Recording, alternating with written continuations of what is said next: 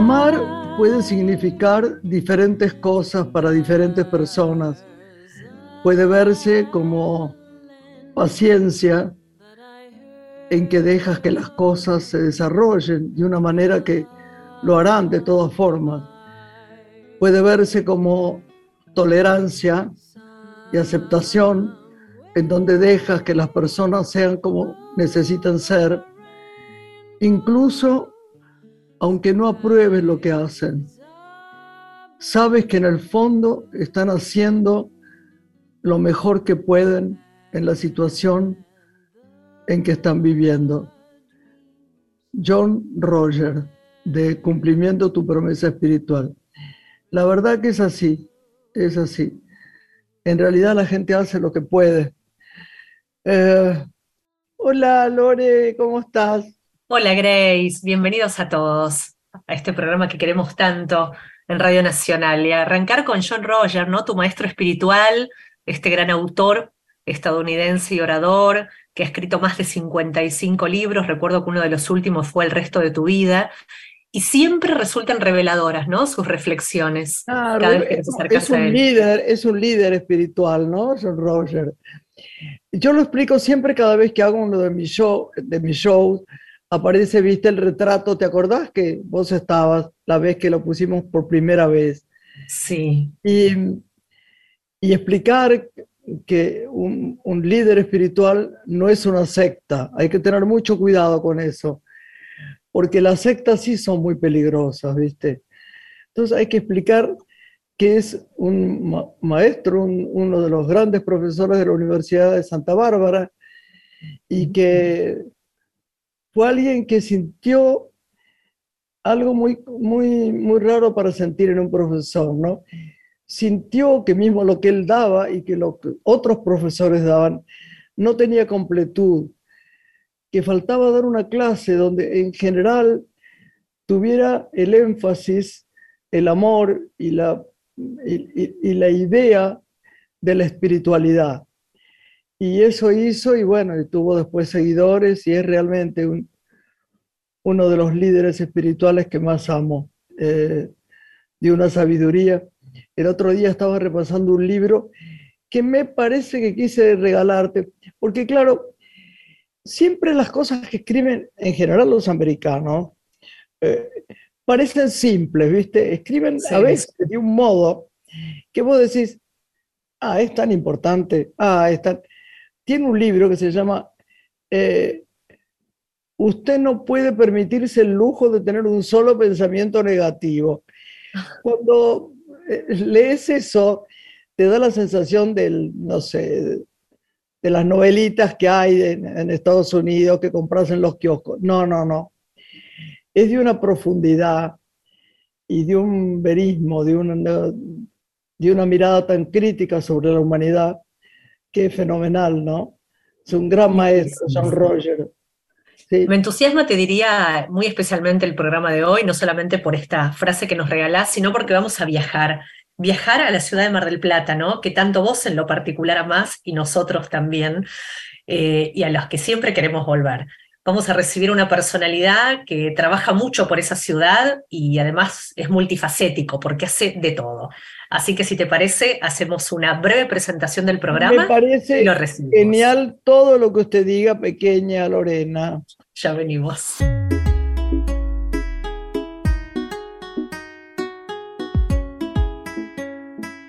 Graciela Borges es una mujer.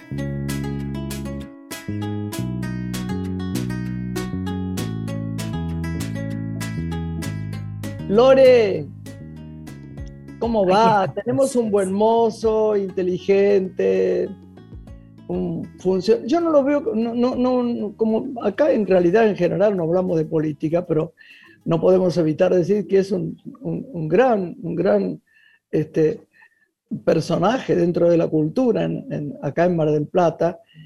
Pero lo hemos convocado, yo quiero que vos digas bien quién es. Es amigo mío personal, su mujer también, que es una mujer estupenda, sensible, trabajadora. Digo, qué bueno es presentar a gente que hace cosas y que sigue trabajando y no para y no para y no para y creando y creando. Y sobre todo, vamos a decir esto, yo te voy a dar una sorpresa con eso. Así que si lo querés presentar... Será un gusto. Hoy nos visita un artista, decíamos en la apertura, marplatense, uno de los narradores más originales de la actualidad, quien es novelista, dramaturgo, guionista de cine, director de teatro, periodista, docente y además director de proyectos de marketing cultural. Y es el secretario de Cultura de la Municipalidad de General Pueyrredón.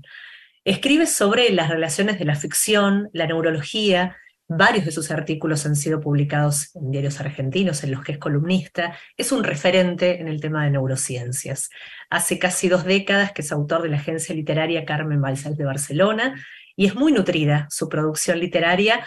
Entre todos los libros que ha escrito podemos citar La plegaria del vidente, El Evangelio de Vita, que adaptó a teatro y dirigió en una gira nacional, y también Manual del Caníbal, que se convirtió en un éxito internacional. Luego siguieron otras producciones literarias y la novela Contigo a la distancia que editó Planeta, escrita en clave de ficción biográfica sobre la vida de Manuel Puig. Carlos Balmaceda es nuestro invitado hoy en Radio Nacional en Una Mujer. Muy bienvenido, Carlos, ¿cómo estás? Bien, Lorena, un gusto hablar con ustedes. La verdad que muy hola, Charlie, hola Charlie. ¿Qué tal, Graciela? ¿Cómo estás? Bien, muy bien. Tenemos muchas conversaciones sobre sitios divinos. Nos encontramos la primera vez este año en un restaurante donde yo había tenido un problema, ¿te acordás? Que me resbalé de un sillón y, le estoy contando también a Lorena, porque ella sabe, y me corté la muñeca y todo lo demás. Volvimos a ir a ese sitio y nos encontramos bendiciéndolo porque nos dieron de comer muy, muy rico y, hablando, y hablando de proyectos divinos, pero sobre todo hablando de lugares fenomenales que tiene Mar del Plata. Yo no puedo dejar de decir, para que vos te metas en el tema con él, en el tema que quieras, que le preguntes lo que quieras, porque es súper abierto y súper sensible. Lo maravillosa que está Mar del Plata, lo maravillosa que está Mar del Plata, ¿no? Yo tengo amigos, acá hay uno cerca mío que está también viendo la, grabación que hacemos. Cada día encontramos cosas mejores. Creo que ha tenido mucho que ver eh, la gente que está manejando esta ciudad. En invierno, mira que pasado invierno, son difíciles los, inviernos pegados al mar, ¿eh? y he sido totalmente feliz. Así que la verdad es que podés hablar con él. Yo estoy leyendo una novela de él Lorena, que vos no la tenés todavía, ¿no? No la tengo, estuve investigando sobre eh, las críticas de la obra, pero tengo ganas de verla. Te la, voy a hacer llegar, que se llama Contigo a la distancia, que es Manuel Puig en los diarios de Carmencita. Y me gustaría que él empiece a contarnos algo. A lo mejor sería bueno que supiéramos cómo fue su, vida hasta hoy, cómo, dónde nació, cómo tuvo ganas de, pensar en, la cultura y sobre todo en la escritura. ¿No? ¿Vos no tendrías ganas de eso? Sus inicios, sí, con la cultura. ¿Cómo fueron, Carlos? ¿Dónde se inician? En Mar del Plata y junto al mar, por supuesto, Lorena y Graciela. Mar del Plata, recién Graciela decía algo muy, muy, muy interesante, muy desafiante también, que es imaginarnos esta ciudad en distintos momentos del año. A mí me encanta a lo largo de todo el año Mar del Plata y cuando era chico, y digo chico, cuando iba a la escuela primaria, teníamos una vida muy activa con el mar. Y a mí me, me, ilusionaba en, en, ser marino. Mi primer sueño fue embarcarme y recorrer el mundo. Y con los años descubrí que la literatura permite viajes más allá del horizonte. Otro tipo de viajes, ¿no? A mí me gusta mucho la ficción y las relaciones de la ficción con la realidad y con, la fantasía. Por eso el libro de Manuel Puig es una ficción biográfica. Y de chico empecé a escribir, como todos los, chicos que empiezan a escribir cuentos y relatos cortos y poemas. Y estando en la secundaria, en tercer año participé, la docente que yo tenía, que sabía que escribía y le gustaba lo que yo hacía, me invitó a participar en un concurso internacional para jóvenes que organizaba el Rotary Internacional en esa época, con jóvenes de distintos lugares de Latinoamérica, y tuve un premio importante ahí y, y eso me impactó. me impactó a mí conmigo, ¿no? Y, y ahí empecé a escribir y seguí escribiendo hasta hoy. Sí, es bueno saberlo, que el mar a mí me genera una relación muy intensa con la realidad, porque el mar permite, permite los sueños de, la Ilíada y la Odisea a, las fantasías y las cosas más reales que uno se puede imaginar también, ¿no? Y cada vez que yo salgo a escribir algo, y digo salgo porque sigo sintiendo esa emoción que da el hacerse a la mar. Entonces cuando yo salgo a escribir, tomo primero el camino de la ficción. Nunca me alejo de la realidad. Y el escenario preferido para mis historias es Mar del Plata. Casi todos mis libros, mis historias eh, se hacen aquí. Inclusive cuando se llevó al cine La plegaria del vidente con una coproducción con España, que estuvieron Rodolfo Rani, Juan Minujín, Gonzalo Garcés, eh, gran parte de, la historia la vinieron a filmar aquí en Mar del Plata, porque estaba ubicada. Yo no la consigo, Carlos. ¿Cómo la puedo ver, la, película? Está en, sé que está en dos o tres eh, plataformas digitales, aún se sigue dando. Ah, no sabía que sí que estaba. Te voy a decir en cuáles. Te voy a decir en cuáles. Es un, un policial negro intenso que a mí me dio mucha alegría. Me gusta más que un policial negro intenso. Imagínate que leo todo el tiempo esas cosas. bueno, este te va, te, va, te va, a impactar. Es, es, una historia fichada aquí sobre un asesino serial. Se llevó al cine, el, el, libro tuvo un premio internacional, luego se llevó al cine, recorrió por suerte bastantes lugares, hice el guion. Me alegró mucho porque era mi primer guion, yo había hecho documentales, historias breves. Perdón, ¿el guion fue tuyo? Sí, hice el guion yo. bueno, te dejaba el director. ¿Quién es el director? Gonzalo Calzada, se llama, sigue, sigue en el género policial y de terror. Fue una, una producción de, de, Los Mentásticos en un grupo español. Este, así que contento porque me nominaron al Cóndor de Plata y al Premio Argentores por ese guion. Ay, qué bueno. Así que todo, todos esos estímulos alrededor de, querer crear y de amar a una ciudad que yo la cuento de muchas maneras diferentes, la vivo y también, Graciela decía algo, como está Mar del Plata, también me dan ganas de comprometerme a transformar esta ciudad para que sea una ciudad maravillosa para vivir. Es una ciudad muy linda, Graciela vos la conocés muy, muy bien, es una ciudad hermosa, nosotros decimos que es la ciudad más linda del mundo, pero también sabemos que hay muchos problemas y a mí me, me, estimula comprometerme a resolver problemas y a resolver situaciones que tienen que ver con cómo hacemos para que esta ciudad sea cada día mejor. Eso también forma parte de... creo que es un ejercicio creativo el encontrar respuestas novedosas e innovadoras para los problemas que por ahí hace muchos años que están ¿Cuáles son, Carlos, esos problemas que pueden aquejar una política ¿no? a establecer en la ciudad de Mar del Plata? ¿Y en qué está anclada, te pregunto también, la política cultural que has desplegado? Sí, esencialmente cuando nosotros llegamos, que fue un momento muy, muy particular, porque fue en diciembre del 2019, cuando Mar del Plata ya está entrando a, la temporada, pero en febrero de ese año, es decir, menos de dos meses después, Lorena, eh, aquí tuvimos algunas reuniones de trabajo con, directores y productores de Buenos Aires y funcionarios de Buenos Aires que ya decían que desde el exterior les estaban avisando que había un problema, que en ese momento se decía, sí, mira, hay un problema con un virus que está multiplicándose muy fuerte y que está obligando a cerrar teatros y a cesar actividad cultural. Claro. Que era el campo en el que yo momento el principio del fin, ¿no? Durante tres años terrorífico. Y ahí está, y me tocó a mí en ese fin de febrero, vale decir, por ejemplo, había obras como El Equilibrista de, este, de Mauricio Ayú que estaba llenando todas las noches, y digo un ejemplo de una obra maravillosa que en ese momento era un boom. Es verdad, sí. Y, y a mí me tocó el llamar a los productores y a los responsables de los cines y las actividades culturales para decirle que había que cerrar. Graciela, y vos dijiste algo fuerte, que es el principio y el fin, y en ese momento preguntaban, ¿cuánto tiempo? ¿Hasta cuándo? Y no sabíamos. y eso se prolongó. La destrucción muchísima gente, bueno, siempre la creatividad le gana a, a, este miedo, a estas cosas que pasan. Los artistas, sobre todo, buscan siempre una salida que, siempre es brillante dentro de todo. Y se usa mucho más la creatividad.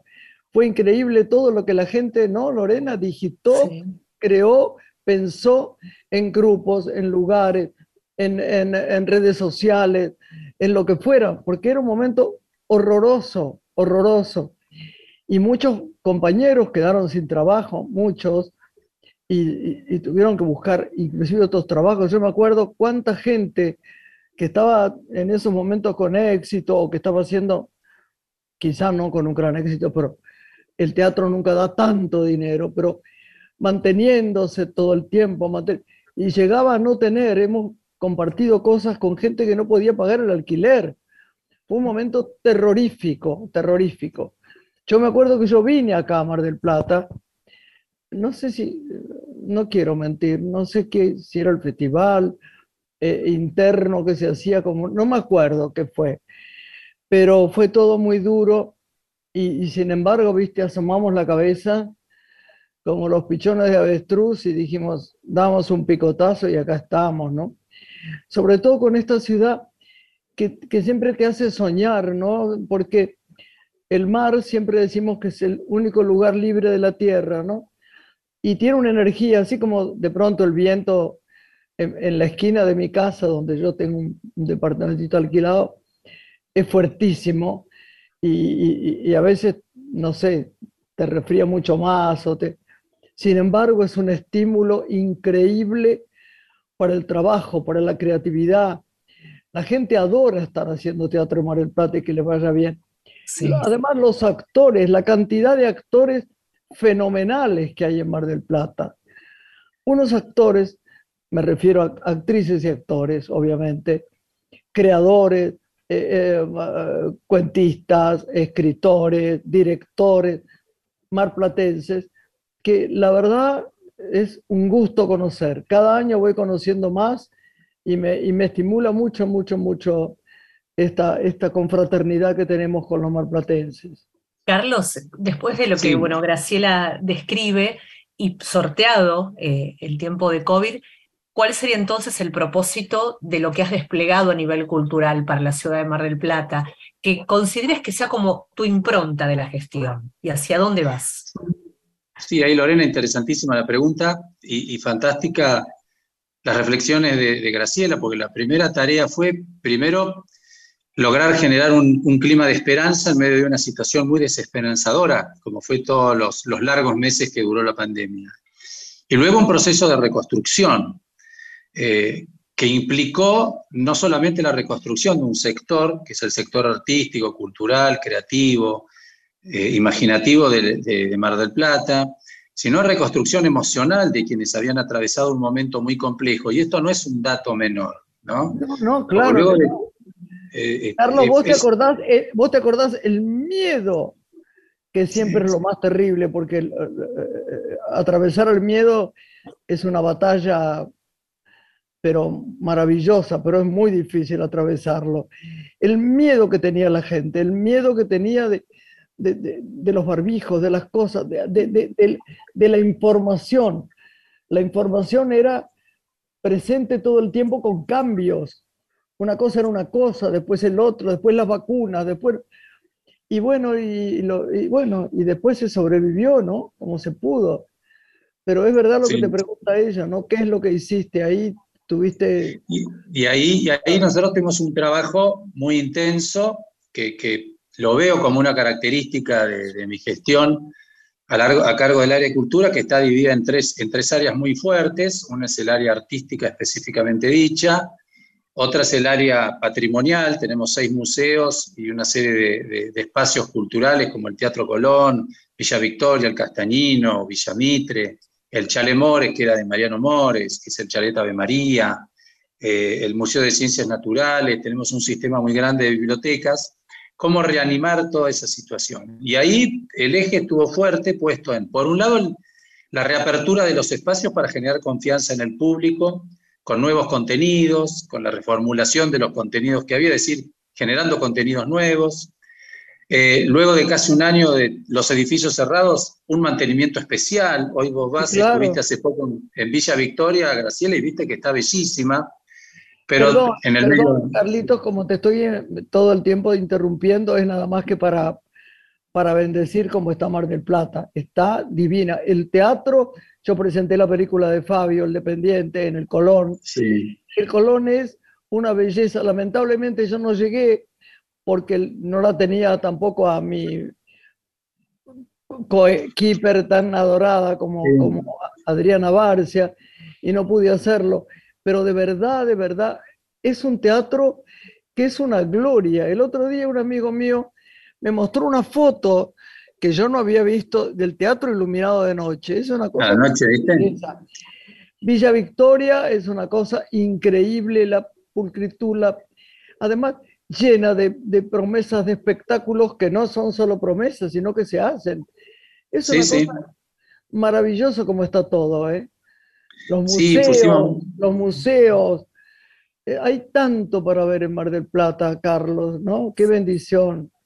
Sí, ahí pusimos mucha energía en la renovación de los contenidos. Por ejemplo, ahora en el Castañino hay una muestra de los 100 años del Andrú, que hacemos con la Biblioteca Nacional, que es extraordinaria, va muchísima gente, se agotan las visitas.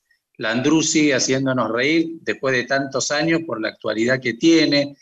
Lo mismo hicimos en otros museos, y además desplegamos una actividad también muy intensa, muy intensa, junto con las áreas de turismo y otras, en general productos y actividades y, situaciones interesantísimas para todos, los públicos, distintas escenas, para, para, gente que le gusta la dramaturgia, para gente que le gusta la música, para gente que le gusta la fotografía, el diseño, en este momento en Villa Victoria, una muestra de diseño joven, hecho por menores de treinta y pico de años, alrededor del, lema, ¿cómo se vestiría hoy Victoria Ocampo si viviera? ¿No, Graciela? Si hoy Victoria Ocampo se viviera, así como vos estás, con esos hermosos anteojos y ese eh, gorro que te queda, sombrero que te queda maravilloso. Alguien diría, bueno, ¿cómo se vestiría? sombrero, ¿no? Qué bárbara. ¿Cómo se vestiría Graciela Borges si le gustara, bueno, sobre ese desafío, jóvenes, diseñadores de Mar del Plata, de escuelas institutos de diseño, hicieron toda una colección que está en Villa Victoria que es sorprendente. Es decir, mucha energía creativa, mucha voluntad de innovación en los espacios. Hay espacios como el Museo de Ciencia. La fotografía de Roca. Ah, ¿viste eso? Es, una audacia maravillosa. Ya la conocí, obviamente, pero esa exposición de acá, del, eh, rock and roll, del Parque San Martín, fue maravillosa. Sí, es maravillosa, el Museo del Mar. El Museo del Mar no tiene comparación con nada, es una, ha crecido tanto, tanto, porque sin embargo tiene algo que a vos capaz que no, te parece bien que yo diga, pero que yo lo siento así. Todo me parece bien. Es una, es una pequeña ciudad encantadora, con un centro comercial precioso, un lugar pacífico, hay de todo, ¿no? Es, como la gente que te dice, uy, yo lo, he oído mucho, ¿sabes, Lore? Uy, no, no voy a Mar del Plata, está lleno. La peatonal es una cosa que no se puede caminar. Los que quieren caminar por la peatonal van a la peatonal y está muy bueno que lo vayan. Hay gente que le gusta ver otra gente, que está bien. Pero si querés estar solo en un barrio como Los Troncos o, o otros sitios, también podés estar. Esa es una maravilla. Carlos, ¿y cuánto de toda esta actividad que estás compartiendo después permanece durante el año para aquellos que viajan a la ciudad de Mar del Plata, no solo en temporada alta? Sí, permanece. Nosotros, una de las estrategias que desarrollamos como, como equipo de, gobierno fue la Mar del Plata todo el año. ¿no? Es decir, que la muestra, por ejemplo, de Rock and Roll, que es una muestra que nos llevó muchos meses hacerla, que está en un parque abierto, que es uno de los parques más, más lindos y más eh, fantástico de la ciudad que está en Playa Grande. Eh, la idea es que quede hasta después de Semana Santa, pero en realidad nuestra idea es que quede todo el año, hasta fin del año que viene, ¿no? Para hacer recorridos con alumnos durante el invierno. Hay mucha actividad, Lorena, durante el invierno. La actividad con los museos sigue todo el año. Le incorporamos visitas de estudiantes, que van muchos. Nosotros desde que asumimos hasta ahora eh, aumentamos el promedio de visitas a los museos casi el 80% renovando los contenidos, abriendo fórmulas de relación con la comunidad, generando espacios de investigación y creación, con otros artistas que, van a los museos y con los que trabajamos. Pero la verdad que trabajamos muchísimo en equipo, porque si hay algo que nosotros decimos, somos un equipo de trabajo. Yo estoy con el área de cultura, pero nunca trabajo solo. Trabajamos con turismo y salimos a buscar los públicos. Fuimos a buscar atractivos, así como decía Graciela la muestra rock and roll. Fuimos a buscar a, Gabriel Roca y lo invitamos a venir y le dijimos, ¿por qué no venís y qué hace falta? Y ahí aparecieron dos empresas que se interesaron y salimos a buscar y, vinimos con otros proyectos, decir, bueno, con la Biblioteca Nacional fuimos a buscar la biblioteca, nos encontramos, charlamos, trajimos esta muestra y otras más. Somos muy activos en decir, bueno, tenemos que generar en Mar del Plata una cadena de situaciones que atraigan al turista, por supuesto que le guste también al marplatense. Pero que atraigan te, quiero decir, como siempre te interrumpo, como siempre te interrumpo. Menos mal, porque si no yo sigo hablando. Estamos como, como, como político porque nosotros no tenemos un programa político. Y no, yo no pertenezco a ningún partido y lo que quiero es que la cultura brille, que esté bien el país, que la gente pueda trabajar y ser feliz en un lugar donde elija estar, donde haya libertad. Y debo decirte que esta radio nunca jamás prohibió que ni habló, si no, no estaríamos, yo por lo menos, en un lugar donde nos dicen fulano no o mengano no. Pero hay una cosa que sí te quiero decir, nos fuimos del tema porque yo en realidad lo que más quería, yo que soy lectora pero compulsiva, es que nos hablaras un poco de tus libros. Vos sabés que a mí me impresionó mucho, mucho, mucho, mucho este libro que tiene un nombre tan precioso como Contigo a la distancia. Lo sacaste del bolero, ¿no? Contigo a la distancia, amada mía estoy. Yo digo, es impresionante porque ¿sabés qué pasa con él? Me prestás, Willy. ¿Sabés qué pasa con él? Eh, lo, abras donde lo abras, hay una historia. ¿Lo pensaste así? Yo abro la página y hablo de 1950, imágenes del cine de amor, querida Carmencita. ¿Por qué no explicas un poco lo que es Contigo a la Distancia? Porque es un libro precioso. ¿Es real? No, esta Carmencita existió.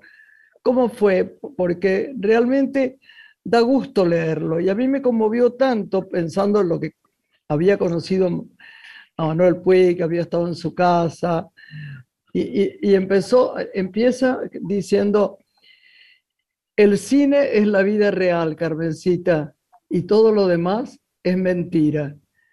La vida es una gran mentira.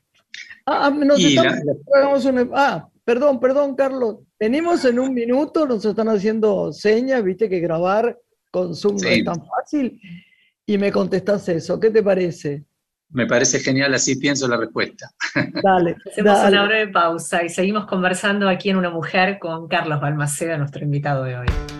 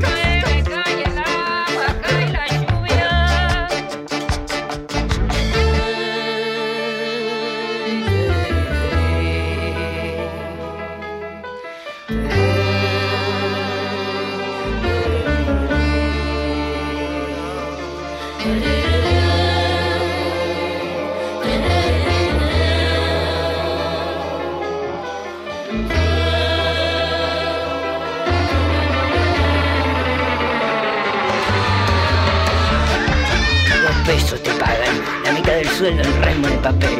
Me llaman del bar con un show en el casino. Me dicen, la mina se para raro, ¿sabes que no me conoces?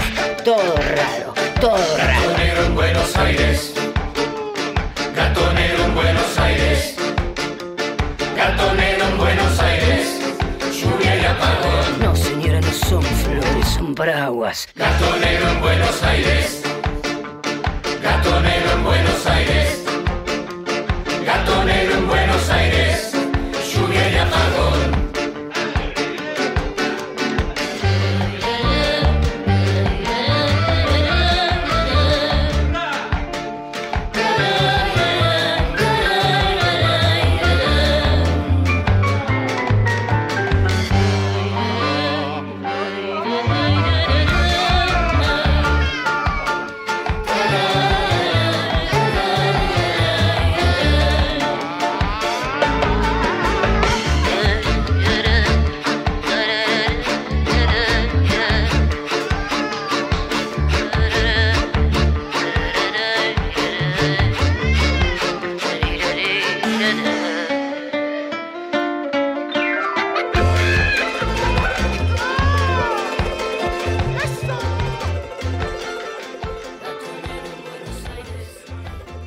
La noche tiene una mujer.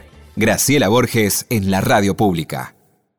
Estás escuchando Una mujer con Graciela Borges.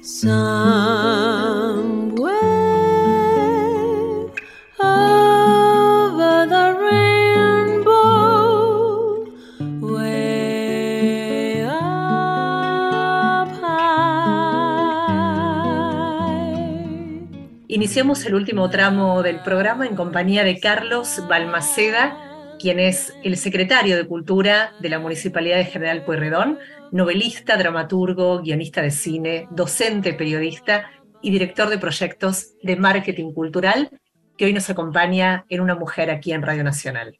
Bien, ¿cómo nace? Primero por la fascinación de Manuel Pi como escritor, ¿no? la manera de contar de él, las historias que contaban, me atraían desde hace, me atraían desde hace mucho tiempo. Segundo, porque Carmencita sí existió, es una mujer ah. que la historia que está contada ahí es historia de su vida, de su vida real. Nació en Villegas. Estamos hablando con Carlos Balmaceda, ¿eh? estamos hablando de contigo a la distancia, desde que hemos vuelto. Sí, contame. Y existió. Y, a mí me fascinó, y había escrito hace unos años una nota para, para el Diario de la Nación, sobre las relaciones del arte con, como metáfora de, la realidad de la Argentina, ¿no? Porque Puig es como que, en un momento se llevaba tan mal con, la Argentina por, por, cómo estaba él y por cosas que les pasaban, y él decía que sentía que a él le pasaban cosas que le hacían imaginar que también les pasaban al país, como que así como se le disolvían los recuerdos, que él se iba olvidando de cosas de Argentina, él le parecía que la Argentina iba desapareciendo en su memoria. Y esa imagen de un país que se diluye en la memoria de la gente, en la memoria colectiva, me llevó a imaginar, bueno, ¿cómo sería la relación si Puig, que le tenía mucho miedo al olvido, tuviera una enorme amiga con la cual puede compartir todo, hasta lo que parece que no se puede compartir, como eran los miedos y los deseos más intensos de Puig, pero estuvieran lejos, pero quisieran estar cerca y se comunicaran como se comunican en el libro. Es decir, es una historia de cartas que se van mandando cada uno contándose su vida, haciéndose hasta el final, hasta que él parte. Sí. Y en ese juego de confesiones epistolares, de cartas, hay toda una, toda una, reconstrucción de la vida de los dos, de la vida de Puig y de la vida de Carmencita. En Puig yo hablo del arte, del arte como vos recién lo dijiste, como la capacidad de poder enfrentar la adversidad más tremenda y encontrar una imagen que nos salve y que nos rescate. Y, en Carmencita, la imagen del país, es decir, pues lejos del país, ella le cuenta al país. Y ahí viene la conexión. Estar, Puig está por Carmencita, está en Argentina sin estar en el país. Está aquí aunque esté a la distancia. Y Carmencita con Puig está con una persona a la que quiere mucho, a la que ama, aunque no esté con él, y descubre que ese valor del amor le permite, más allá del tiempo y la distancia, poder estar junto y recordarlo. Hay una parte en el libro que ella dice, ¿viste que no te olvidé? Sí. ¿No? Sí, señor. Este, entonces, sí, ahí, ahí nace, bueno, después viene la técnica, bueno, ¿cómo la cuento? Y después está el cine. ¿Qué te voy a decir a vos, Graciela? ¿Qué te voy a decir del cine? El cine como constructora de, de, de, imágenes, de sueños, de cultura, de identidades. Eh, el cine es un gran transformador social. ¿no? Es, para Puig era enorme. Puig tenía, yo conté el otro día, películas de películas, y te decía el año tal, en 1938, fulanita de tal, Sarbar, hizo tal película. Era fervoroso del film. Y la explicación, tenía una cosa como muy de niño y muy romántica y muy y al mismo tiempo muy adulta, pero, pero todo mezclado. Y él amaba el cine, lo amaba, de verdad. Sí, sí, y ese, y ese amor por el cine, que es la primera imagen que vos acabás de leer del libro, que el, el cine es la vida real, también me interesaba en esta ficción biográfica, es poner en crisis cuál es la realidad y sobre todo cuál es la realidad para un artista. Y ahí te toco tu corazón, Graciela, ¿no? Decir, bueno, ¿cuál es la realidad del artista? ¿Es la obra que construye, la que sueña, la que le lleva tanto esfuerzo poder concretar? ¿Es simplemente la imaginación o es la vida cotidiana que puede ser áspera y dura como lo era para Puig, ¿no? La vida de trashumante, la vida de desamor que él tuvo, esa soledad al final, este, to, toda la manera en que él terminó, su vida en, en, en Río de Janeiro, que ahí vos lo, estuviste allí viéndolo, que, sí. en fin, ahí se mezclan muchos elementos. Esencialmente me quería contar una historia de dos personas que se conocen de chicos en un pueblo de, de, de nuestro país, que, que es Villegas, claro. donde la Carmencita Real nació y se crió ahí, y luego vino a vivir a Mar del Plata. Puy, que nació y crió y se fue de ahí, que se mantienen unidos desde la distancia, compartiendo lo más íntimo de cada uno, y que cada uno a su manera vive en un lugar que parece ir disol disolviéndose con el tiempo. Para Puig, su vida, mientras se va terminando, también él siente que va perdiendo algo, ¿no? Y a Carmencita le pasa lo mismo. En el final, que no lo voy a espolear, pero lo que también yo quería ver, cómo el amor permite sobrellevar las situaciones más tremendas y más dramáticas de la vida. El arte y el amor. El arte y el amor. Como dos elementos claves que unidos permiten sobrellevar lo más duro, porque también en Puig hubo mucha, fue una vida muy dura y muy difícil. Y de ahí, si vos lo conociste, su famoso resentimiento con Argentina, ¿no es cierto, Graciela? Sí, que él solía decir, ese país, ese país, ¿qué pasa con Argentina? ¿No? Él tenía como, eh, una, como una defensa aislada, no sé cómo lo amaba, pero al mismo tiempo lo detestaba. Había una cosa como, como muy difícil de entender en él. ¿eh? No era un ser sí. fácil de todas maneras. ¿eh? No, era no, no, no, Pero enormemente Obviamente... talentoso, enormemente talentoso. Y Carlos, claro, ¿qué obra de Puig, de su producción literaria, vos sugerirías a nuestros oyentes que tal vez todavía no lo han leído como para introducirse en su literatura, de los que vos has ya explorado y te interesen particularmente? Y a mí el que me impactó la lectura y la película es El beso de la mujer araña, porque sí, además eso fue, este, y Pubis Angelical, por supuesto, pero eso merece otro programa, porque ahí Graciela tendría que contar, ¿no? Eh, pero creo que El beso de la mujer araña, que a mí me gusta escribir, transformarlo en teatro, transformarlo en guion, en comedia o en ópera, eh, es como una obra total, El beso de la mujer araña, ¿no? Hay claro, de todo. Lo hizo un querido argentino, un director de cine que yo he querido mucho, mucho, mucho. Sí, maravillosa, la verdad, maravillosa. Que de Babenco, que, que era, sí, que de Babenco, que era un talento maravilloso también, ¿no? Además, no sabés lo que era Babenco. Mira, le gustaba tanto el cine que en un momento dado me pidieron de cultura de la nación. No importa de qué, ni siquiera me acuerdo muy claramente de, de, de qué gobierno era, te juro. Que fuera por, el, por algunas escuelas, algunos lugares de- cercanos a Buenos Aires, 30, 40 kilómetros, a pensar películas y a charlar con la gente sobre las películas. Y él Sí. venía conmigo, nunca me voy a olvidar. Babenco venía conmigo, mira que había hecho Peixote, que era una película a corazón abierto, porque era una película terrible. Y él venía, se sentaba con nosotros y me acuerdo muchas veces que invitaba a la gente a las pizzerías. Yo también y nos quedábamos debatiendo. Son cosas que nunca más se van a olvidar, ¿viste? Son hechos de cultura esas también. Son una Sí. creatividad. Él era súper, la verdad. Sí, sí, Carlos, esa obra, el, El beso de la mujer araña, y te resumo, este, Lorena, me parece Sí. que es una obra total, es decir, ahí está Puig, pero está mucho más que Puig, ahí está Babenco y están eh, los que hicieron la obra como comedia musical en Estados Unidos y los que la imaginaron en teatro también, y se puede bailar.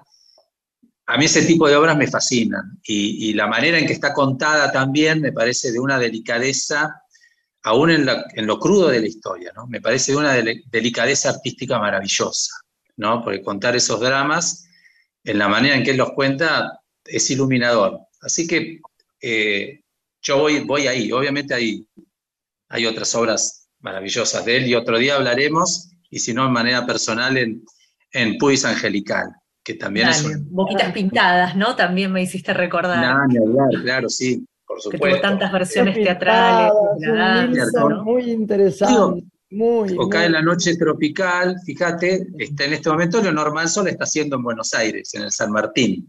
Sí. Cae la noche tropical, ¿no? Bueno, ahí fuimos al San Martín a decirle este, a, a- a- a Gaby, que está de directora, queremos que esa obra venga al color. Y en marzo, lo más probable es que cae la noche tropical con Leonor Manso bueno. y elenco.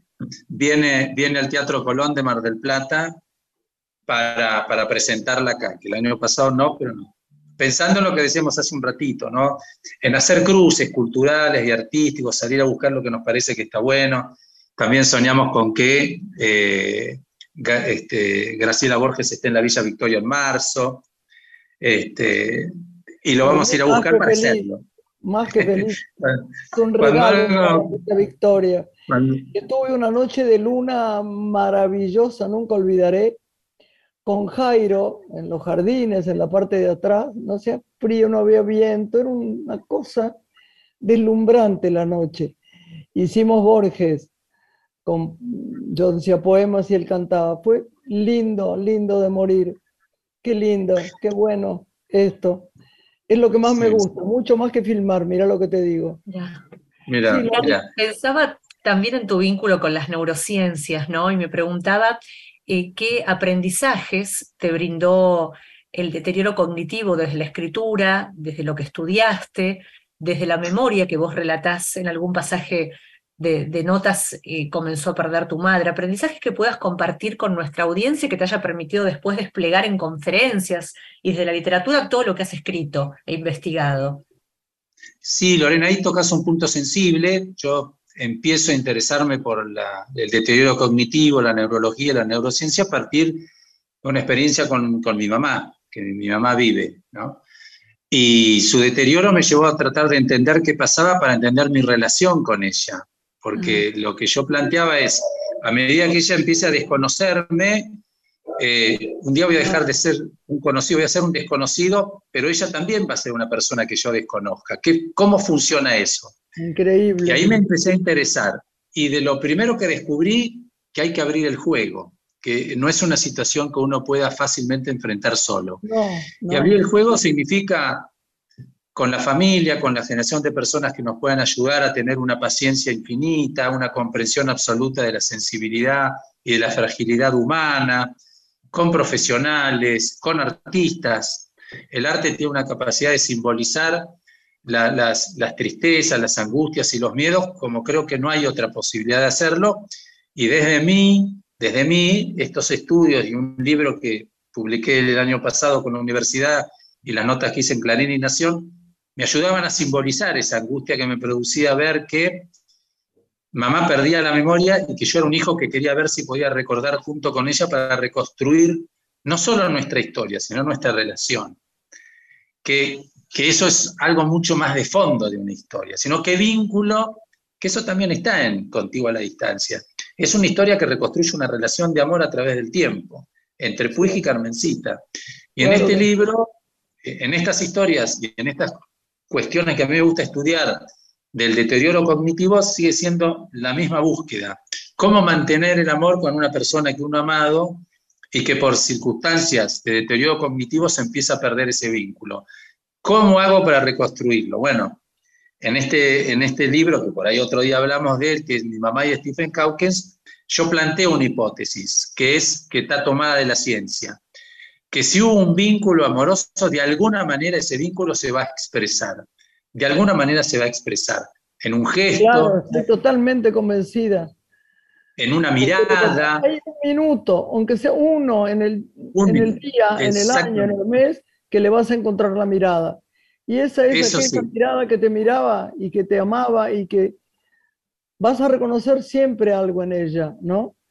Sí, coincido ahí, Graciela. Una mirada, un gesto, una caricia, una forma de, apretar la mano o lo que sea, sobre todo una mirada y un gesto y nos va a reconectar, aunque sea por unos instantes, con la persona que amamos. Bueno, en ese camino, luego de varios años, leí mucho, me preocupé mucho, me sigue interesando.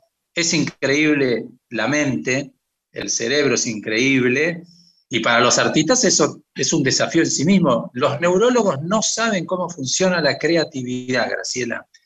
No lo saben y te lo van a decir hoy. Tu mejor amigo neurólogo le preguntas cómo funciona la creatividad y te va a decir, ah, no sé. Bueno, ahí hay un terreno que a mí me, me interesa mucho también seguirme metiendo. Carlos, hay autores que me gustaría pudieras compartir con nosotros que son aquellos que uno entiende te han convocado o te han resultado inspiradores, ¿no? Para, para esta producción, porque por ejemplo en el contenido de este último libro uno puede ver Proust, puede percibir Homero, Carroll, Borges, hay un montón de autores en los que vos vas navegando y la pregunta es si son parte de tu elección como lector, ¿no? O los has convocado para, para este libro. ¿Cómo ha sido? Ah, es una pregunta fantástica, Lorena. Eh, Miti miti, es decir, algunos los, fui a buscar, ¿no? Básicamente por lectura en familia, que se le dice. Si bueno, de, una, de, de un autor vas a otro. En el centro siempre está Shakespeare.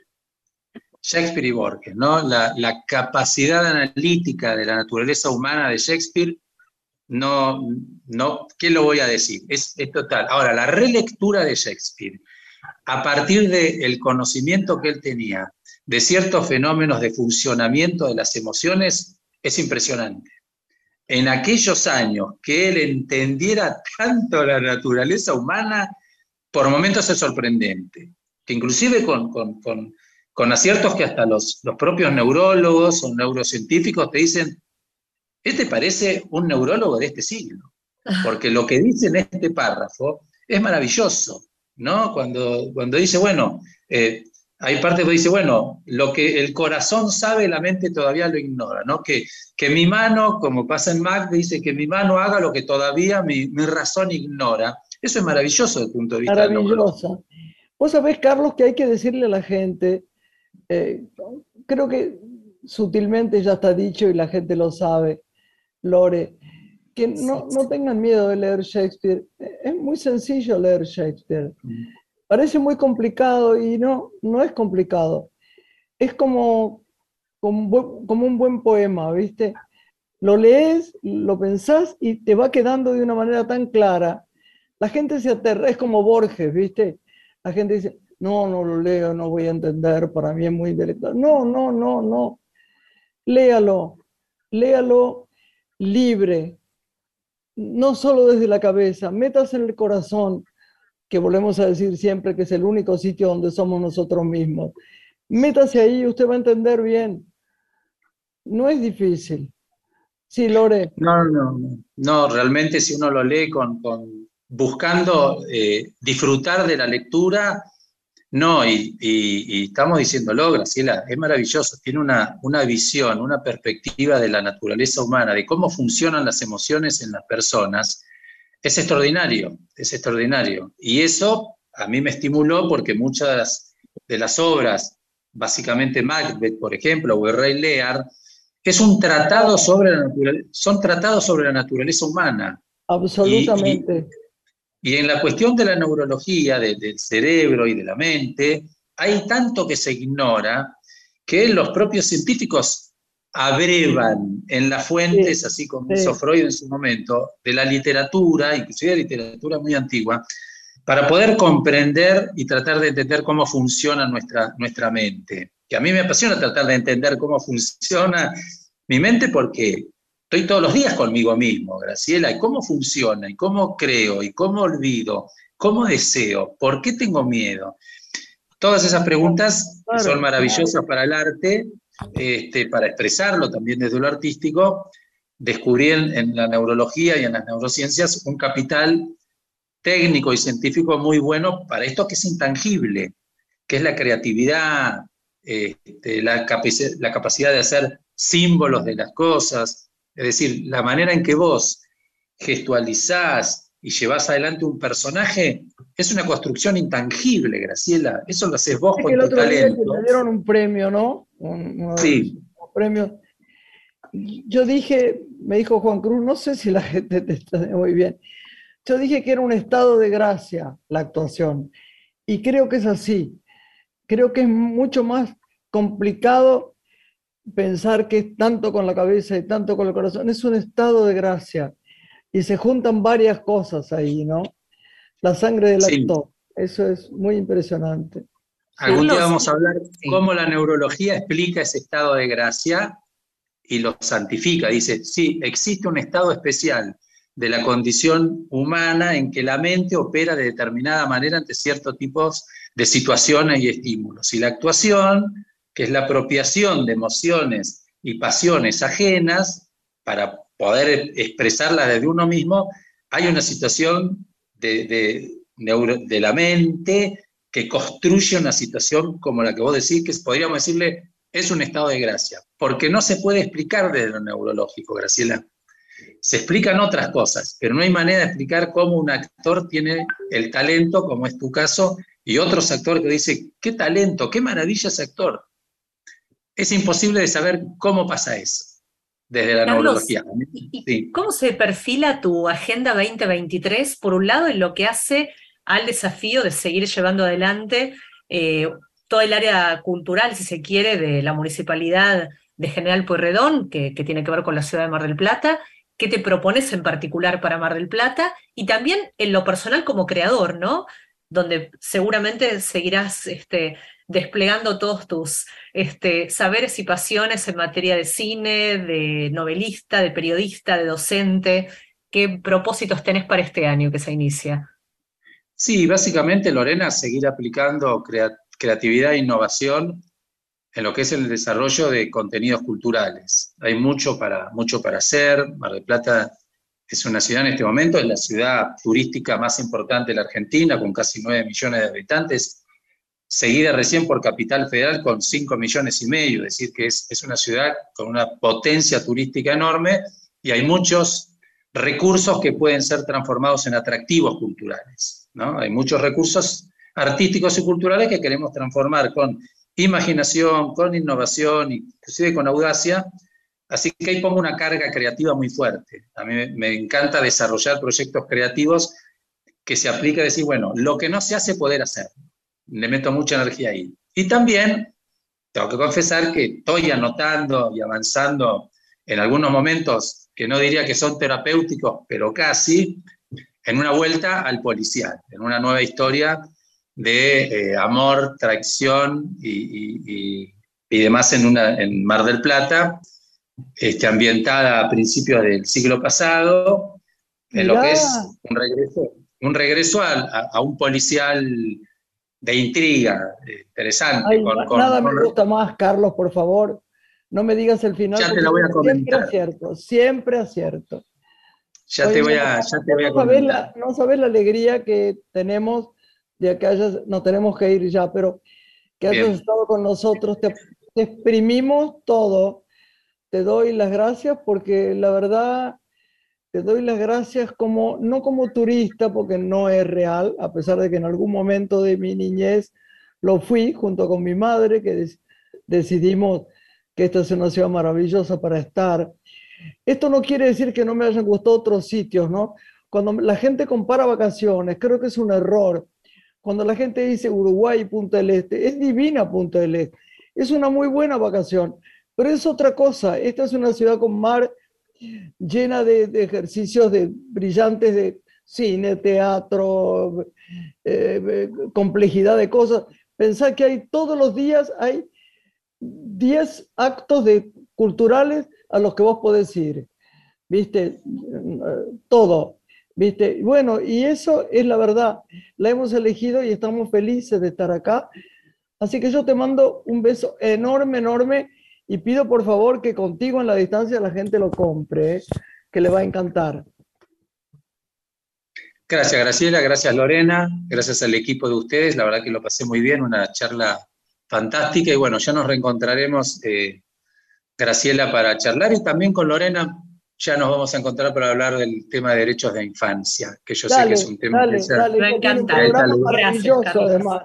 Lorena que a ella le gusta mucho y que radio. así como salimos a buscar, capaz que nos tomamos este, el, el- el- el tiempo de ir a buscar a Lorena para decir, hay unas experiencias que vos haces con los chicos y los derechos y demás que tal vez se puedan reproducir en Mar del Plata. Pero ha sido, Pero es ganadora de hace un, un premio Sí. que ya después te lo va a contar. Bueno, dale un beso a Linet, la más linda del mundo y además trabajadora y divina. Y te agradecemos que hayas estado acá, Carlitos. Gracias a ustedes, Lorena y. Graciela. Hasta pronto. Gracias. grande para los dos. Chau, chau. Pronto. Chau, Lore. Nos despedimos hasta la Hasta próxima la semana semana. que viene. Lindo fin de semana para todos. Una mujer se ha perdido. Conocer el delirio y el polvo. Se ha perdido esta bella locura, su breve cintura debajo de mí. Se ha perdido mi forma de amar. Graciela Borges es una mujer.